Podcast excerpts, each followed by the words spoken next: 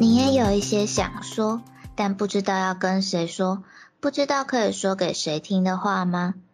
如果你也是的话，你愿意让我告诉你一个秘密吗？嗨，久等了，Let me tell you a secret。我是 Nami，我是一只米。我们前几集有讲到，就是开放出国了之后再去日本，发现跟疫情前去日本有很多差异。那就是拉回来讲，我们这几年吗？还是从小到大？从小到大就台湾支付方式或是电子化的改变吗？对，就是其实台湾的变化也蛮大的，只是可能我们每天生活，所以没有那么明显的感受嘛。但是其实就是回想，就是比如说几年前，甚至是几个月前，可能就会发现，哎，好像有那么一点不一样。我们就想说，那我们这次来讲讲台湾的改变好了。嗯嗯，那首先应该是。应该是说，我高中、大学之后，就是手机的使用率慢慢越来越高。尤其是，就是以前可能手机只是用来，比如说创个班级群组，然后有事情要公布的时候会用 Line，或者是小组要讨论事情的时候会在 Line 上面讲。然后后来会就是变成说，可能老师要公布什么事情的时候，或者是老师要联系的时候，都是用信箱或者是用一些网络平台。然后一直到这两年我又回去念书的时候，是包括比如说老师要发讲义的时候啊。我们要交作业的时候啊，甚至是考试在作答的时候，全部都是用网络在处理的。我就觉得跟以前就是完完全全都是纸笔测验，或者是呃必须要面对面讨论的时候，非常不一样。嗯。就像就是我们大学专题或是大学一些课的讨论，其实有时候也都是直接线上，像我们这样录音一样，直接开 SK 讨论。嗯，就可能就是约个时间啊，大家就时间到了上线，就不用再约一个地点，或者是找个场所大家讨论之类的。对，就是因为其实大学还是一个怎么讲，算是组员之间距离会蛮近的状态。但是还是慢慢的就是 连出门都不太想出门。没有啊，通勤族很可怜呢。哦，对啊，我也是通勤。对啊，你不能叫我花一个半小时只为了去讨论，很痛苦，来回要三个小时，不要这样。对，所以后来就变成线上讨论的频率吗？越来越高。嗯。然后出社会之后，其实也是，就是。要比如说得到什么上司传递的讯息，或者是同事之间在讲什么时候，其实也都会用，比如说 Line 啊，或者是其他通讯软体在联系。然后之前不是就有人说到，就是用 Line 联系的缺点，就是可能下班了，然后可能比如说晚上九点、十点、十一点，还会收到。主管的讯息，那这个时候到底要不要读，要不要回？所以就不要交出。我是属于没有没有跟公司讲赖的那一派。但是会还是会有，就是不得不交出自己的赖账号的情况。所以不是有人说，就是要自己再去弄一只手机，弄成公司，就是私用跟公用，然后另外一个就是下班回家直接关机。嗯，对，就是一只。自用机一只公用机这样，怎么讲会变成说很多工作不知不觉的变成责任制吧？应该要这样说吗？但我有听说过，就是他回家如果有事情要用赖跟长官联络或是处理，或是可能开个小会议的这段时间是算加班时间。可能也是看公司的制度吧。嗯，对啊，因为。嗯，如果是公司，可能会有一个比较明确的制度，说，哦，你回家的确还是在处理公事，那还是可以算加班费这样。可是，比如说，讲讲一个极端一点的例子好了，比如说老师，哦，回家之后家长疯狂赖你，这算加班吗？我 我们那个年代还没有赖，我说高中。以下那个年代还没有，没有这个问题。就如果是这个情况的话，就会很尴尬，因为其实家长也是想要赶快得到回复。然后说实话，老师的上班时间通常是不太有办法回复讯息的，因为可能就要去上课嘛。然后下课之后也有学生当天的事情要处理，所以那回家之后。这这算上班时间吗？可是我觉得这个现象感觉疫情有加速的趋势。哦，对，因为就连上课都线上化了。就是因为当初比较严重的时候停班停课，可能就是变成家里直接连线远距上课之类的。嗯。就感觉这个有加速。对啊，这是双面刃吗？有优点也有缺点。的确啦。对，然后还有一个是，我觉得我们的资讯来源也是慢慢的变成，就是可能手机或者是网络为主。就是以前小时候可能是看电视看新闻嘛，嗯，但是现在我想家里没有电视的人的比例应该也慢慢在增加，至至少我自己家就是没有电视的。晓得哎，可是有些人的确可能会觉得，就是很多电视的功能是可以被电脑甚至是平板手机取代。嗯，对啊，然后因为像比如说新闻啊什么的，就是你知道手机网页一打开，你什么都还没开始做，然后它就会推播一大堆新闻给你。哦，的确。对啊。可是我觉得这样就会变成，就是你要去判断这个讯息的真假，就有就是媒体适度力会比较重要。对，就是如果是看新闻的话，应应该说我会同时看好几台新闻台。嗯。然后他们可能在报道同一件事情的时候，就有不同的立场跟看法，所以我就会看好多台新闻台，然后去看说，诶，每一个。不同新闻台的说法是怎么样？那有没有什么刻意不讲的事情，或者是盲点之类的？但是手机推播新闻的话，好像就比较难这样子去比较。嗯，我会觉得比较奇怪的新闻，我还是会去搜寻有没有相关的消息，因为其实也不能说新闻就完全没有，就是完全是真的。嗯，对啊。像前一阵子不是就有一个网络新闻吧？就说有一个情侣在，反正就是有一个，他说他们报道说情侣抽烟的那个。你说那个吹卡祖笛，然后人家说，说他们在抽烟。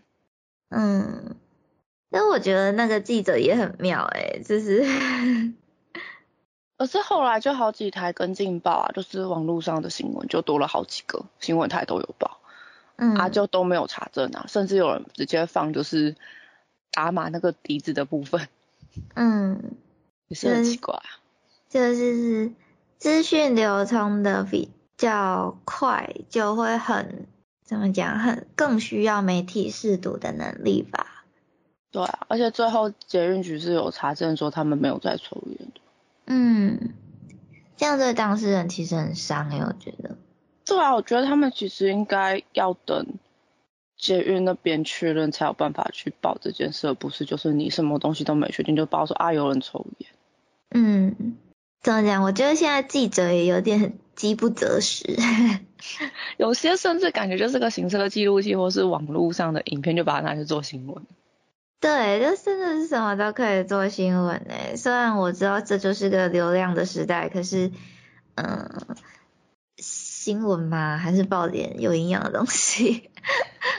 的确，对啊，然后还有一个应该是就是处理事情的时候，很多都变成手机或者是电脑网络在处理，比如说网购啊，或者是问卷调查。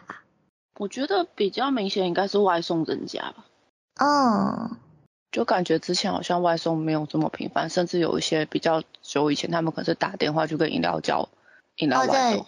那现在感觉大家就手机拿起来开始，Uber、Panda 之类的，Uber E，感觉就嗯嗯，之前都是直接打电话到店家去订，然后就不会算到外送费这部分，但是现在就是有一个外送平台。嗯，因为毕竟之前你去跟店家订，有可能是店家有。配合这件事情，或者是你的量有到一定的量，店家愿意送。通常会大家个人就直接订一人份之类的。嗯，就是对于像我这种废宅，越来越友善。然后，然后讲到外送，就是还有一个是，就是很多东西都电子化了。嗯。就比如说电子支付啊，或者是像我们之前有讲过自动结账机，或者是要申请什么东西的时候，都是用线上申请的。对，就是应该是我大学的时候吗？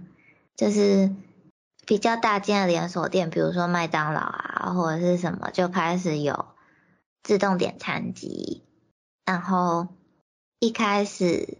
在市面上流通的电子支付方法可能只有来 Pay，然后后来也是多了什么台湾 Pay 啊、橘子啊、选支付啊什么的，开发了越来越多就是电子支付的 APP。但是我其实觉得这有点困扰诶，就是每一个不同的店家合作的 APP 都不一样，然后如果说他们有要求要绑定什么东西的话，就要下载一大堆 A P P。我觉得蛮困扰，像是你可能办一张信用卡，他就会叫你就是办他们家的 A P P 啊，哦对对对，啊，然后我就觉得我就不想要这么多个 A P P 挡在手机里啊。但是我觉得就是会搞到很混乱诶。对啊，因为你每个账密的规则可能又不一样，然后就，嗯，然后每个都会讲什么三个月内你因为治安你要改密码哦。记得，那个密码永远都记不住哎，真的。哦，我记得就是那个 Seven 也有一个付款的，然后全家也有一个，然后全联也有一个，然后用的都是不一样的，我就觉得，嗯，我以为全家跟全联是同一个诶，全家跟全联。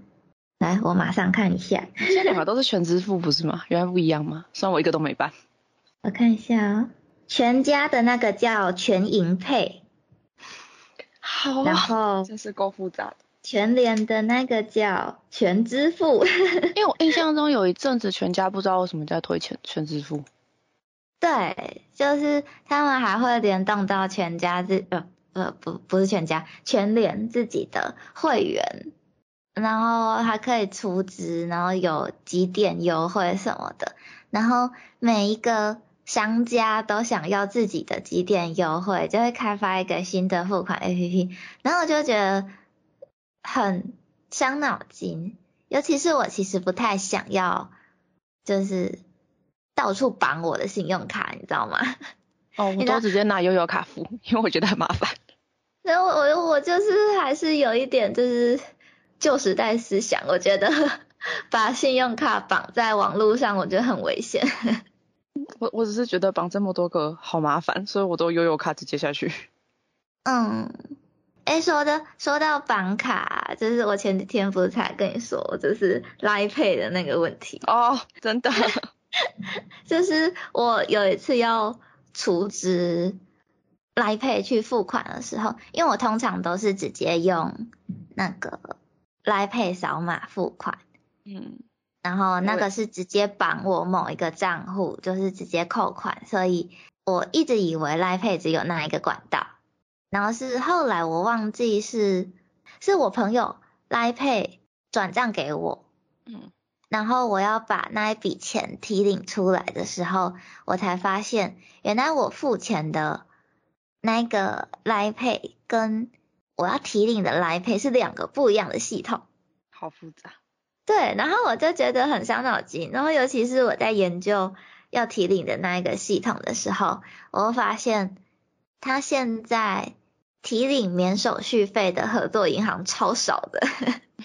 然后，然后我就会很不想要付那个手续费，你知道吗？然后我就想说，嗯，好吧，那不然就是我下一次要付款的时候，用里面还有余额的这一个来配去付款。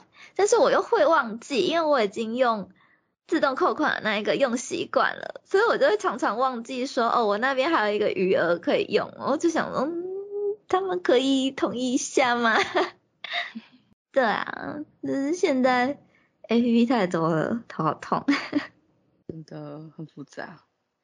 对，然后还有一个是我想到的线上申请的东西，就是比如说什么政府公家机关要申请什么东西，或者是甚至是银行要申请账户，或者是办信用卡。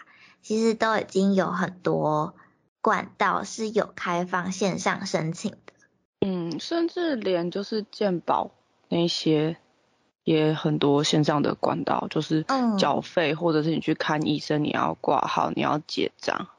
嗯，对，就是还有虚拟健保卡好像。哦，真的好酷哦！就是健保的那个政府的那个 app，然后它可以申请虚拟健保卡，所以你忘记带健保卡，你还可以用那个刷。哦，好酷哦！我会想到这个是因为我就是觉得日本要申请东西很麻烦，然后我就觉得哦，台湾真是太方便了。我到底是到底是日本太不够先进，还是我被台湾宠坏呢？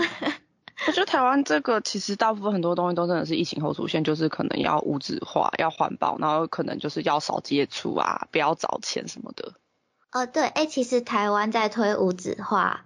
跟环保，我觉得算是很走在潮流尖端的诶。我觉得是，就连当初就是不要说胶带什么的，好像也都比其他国家早一点。对，还有那个不要用塑胶杯什么的，我记得不要用塑胶杯是我国中的事情。但那时候没有那么强制。嗯，最近比较强制。我不知道诶，因为我在台南。确实是很少遇到塑胶杯的饮料店。不是，那是今年初后啊，有个法规说他们要强制塑胶杯不能有，就是全部换成纸杯。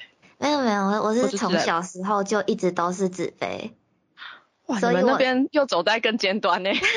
所以，所以我上台北看到塑胶杯的时候，我非常的惊讶，你知道吗？还有保利龙杯。我在台北看到保利龙杯的时候，我超 shock 的，想说，哦，原来现在还有人在用保利龙杯。我觉得保利龙杯比较少见呢。嗯，对，最近这几年又更少了。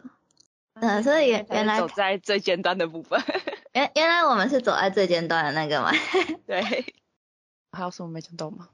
啊，自动扣款就是那个啊，就是信用卡现在不是很多，就是呃，就是免免账单，然后就会你可能你的刷卡会高个几趴回馈，或者是你手机有就是有申请自动扣款，就是它每次信用卡结账的最后扣，就是缴费的最后期限，它会自动从你的户头把信用卡该缴的费用扣掉。嗯，以前没有吗？以前没有，以前就你还会有资本账单，然后后来再推无纸化，说你要就是电子信箱寄电子账单给你，或是简讯寄电子账单给你，然后再后来就变成 A P P，因为 A P P 就是你直接自动扣款，然后它还是会有一个账单给你。嗯，现现在用 A P P，然后有电子账单，这个我知道，可是那是因为我我使用信用卡还非常的小白，所以我只知道这是最近的事情。那以前。我我记得我妈好像会就是每个月都有好几张账单要缴，对，都会有直播。嗯，然后他们都会直就是直接去超商，然后给店员 B B。而且后来就是这几年因为比较重视这一块，它就会变成是说，你虽然不强制你要用就是电子账单，但是如果你有电子账单，你可以直接免年费。哦，啊，好像有一些是用电子账单免年费，有一些是用电子账单的话会有什么优惠，就看各家银行的。对啊，但是就是他有真的比较注重这一块，有在推的那种感觉，就是有要试图推行，让更多人使用电子化的东西。对啊，像证券也是啊，我觉得证券差很多，就是虽然说我用的时候就已经是电子化了，嗯。就是你已经是那种，就是手机可以下单，电脑可以下单，但是他们早期听说他们是电话，哦，好酷，是你要电话打进，所以你还会有时差，嗯，然后就还有音乐，而且他们以前的股票不是说，不是以前有一种讲法是股票跌了变成壁纸吗？嗯，是因为他们以前股票是真的是资本，哦，我在我家挖到过。你买了股票会拿到一张，就是证明你有几股的那个资本。嗯。然后你后来转电子化之后，其实你应该要把那个东西拿去归户，让它归到某个证券的电子户。哦，好酷哦！不然的话，它如果有，比如说你那还有股利的话，因为你现在电子户它可以把股利汇到你的户头，但是因为那个是资本，它做不到这件事，所以它会寄一张支票给你。哦。我刚才看到我妈那边有一个四。好像十几块，还是反正很金额很低很低的支票，我就傻眼。然后还要特地去领。对，我就觉得好麻烦。你怎么知道去做一下归户好不好？就是电子化之后，就有很多东西可以联动处理嘛。嗯，就是你可能不用出门，你就手机点一点，你可能这件事就可以处理掉。嗯，我觉得这应该是就是现在电子化的最大的优点吧。哦，还有那个啦。你知道那个邮局，你寄信什么的，它可以线上抽号码牌。哦，真的，我不知道。你可以去他网页线上抽号码牌，然后等快要到你的号码，你再去现场。哦，好酷哦。然后记得还有一个是没我知道寿司郎可以线上抽号码牌。哦，对，就是很多 呃店家也开始线上抽号码牌的，这或是预定啊什么的。嗯嗯，还还有还有一些店家是你预约了之后，他在。可能你预约那个日期的前一天，会有一封简讯问你说，哦，你有没有确定要来？有的话，请按保留预约。哦，有有有那个平台，不然他会说，不然就是他就当你取消。对，因为 no show 的人太多了。的确，某种方面，他也可以提醒很多人，就是啊，你隔天有这个约，请你记得来。科技的力量，就还改。就是感觉改变了蛮多东西的，就是你原本可能要花时间，或是要现场处理的东西，你可能甚至都不用出门就可以处理掉。嗯，就是真的现在进步很多。可是我会感觉，就是你没有网络就会变废人。对，真的，尤其尤其是那个可能网络断掉，或者是你只要出国没有网络的时候。我真的觉得哇，以前没有网络的我到底是怎么在外面走路的？对，而且你知道，就是我其实是一个非常路痴的人，然后 我每次不管在哪，我就是一定要拿 Google 地图起来看，我就想说，完蛋，如果我现在是一个没有 Google 地图的人，我应该就是死都不会走出家门吧？哦，而且我觉得现在 Google 地图最近也进化了耶，就是我后来去日本才发现有一个那个实景的地图。嗯。就是你拿着镜头对着，就是附近比较有名的景点，或是店家，或是比如说捷运站第几号出口的那个 mark，它就会定位你人在哪，然后就会就是画面你镜头对着你的街景，它会直接有一个箭头跟你说你要往哪边走路。好酷哦，太先进了吧！我觉得这个出国超方便的，就是在你不认得当地的街道跟路牌的时候。哎，但是不得不说，我去日本也很常被导错路。我还没遇过导错路的耶。我常常我常常遇到导错路的，哎，就是把我导到奇怪的地方，或者是虽然可以导，但是他导了一条非常奇怪的路径。没有，我觉得 Google Map 它没有在管你怎么去达到可以到这件事，就是他觉得这条路可以通，因为我们家有他就是要走那个什么最短距离或是最快抵达时间。对，因为我们家有一次开车也是不知道去哪里过年的时候，结果他把我们导到田埂的正中央。就觉得 Google 说的路也很迷，是他他的那个计算的那个方式可能要更新一下，就是可以走走一点像是路的路嘛。我觉得田埂真的不应该算是 科技带来的好处，但是就会变成我们太依赖科技了。对啊，像我觉得那个最近那个也很方便，就是像台北市，你预约书可能这家图书馆没有你要的书，嗯，然后你预约你要的那本书，你可以选说那书来了要送到哪家图书馆，我去那家图书馆领。哦，我知道这个台南其实也有，应该都有，应该各各地政府都有，而且它就是、后来疫情的时候，也就是 A P P 有推那个虚拟的图书证，就是它只是给你一个条码，然后你嗯，去借书，你就是手机点出那个条码，然后你就可以去扫说啊你的书来了是几号，去哪里拿书，然后拿书之后再用那个条码去借书，就根本就不用经过柜台。这超方便的。你知道说到图书馆，我又想到我以前有在图书馆当志工，然后嗯就是都要刷那个条码，然后盖印章，这本书是几号借出去的，然后几号要还。嗯，然后现在好像就是全部都是电子记录，都没有在那边盖章。嗯，还是可以盖，他盖章台还是在，就想盖的人还是可以盖那个借阅卡啊，不想盖其实你借书的时候可以印一张收据，就是你几号到期啊，你借的书目有哪些，或者是好像预期它是不是会简讯通知，然后再预期久一点，好像你家的市话会响。哦，我我是没有收到预期通知过，我不知道。因为有时候你忘记的时候，发现那天可能是休馆日，就是嗯国定假日，或者是他每个月好像有一天清洁的时候吧，所以你就会预期，因为那天就又没有开门。嗯，但我真的觉得盖那个借阅章是一个仪式感嘛。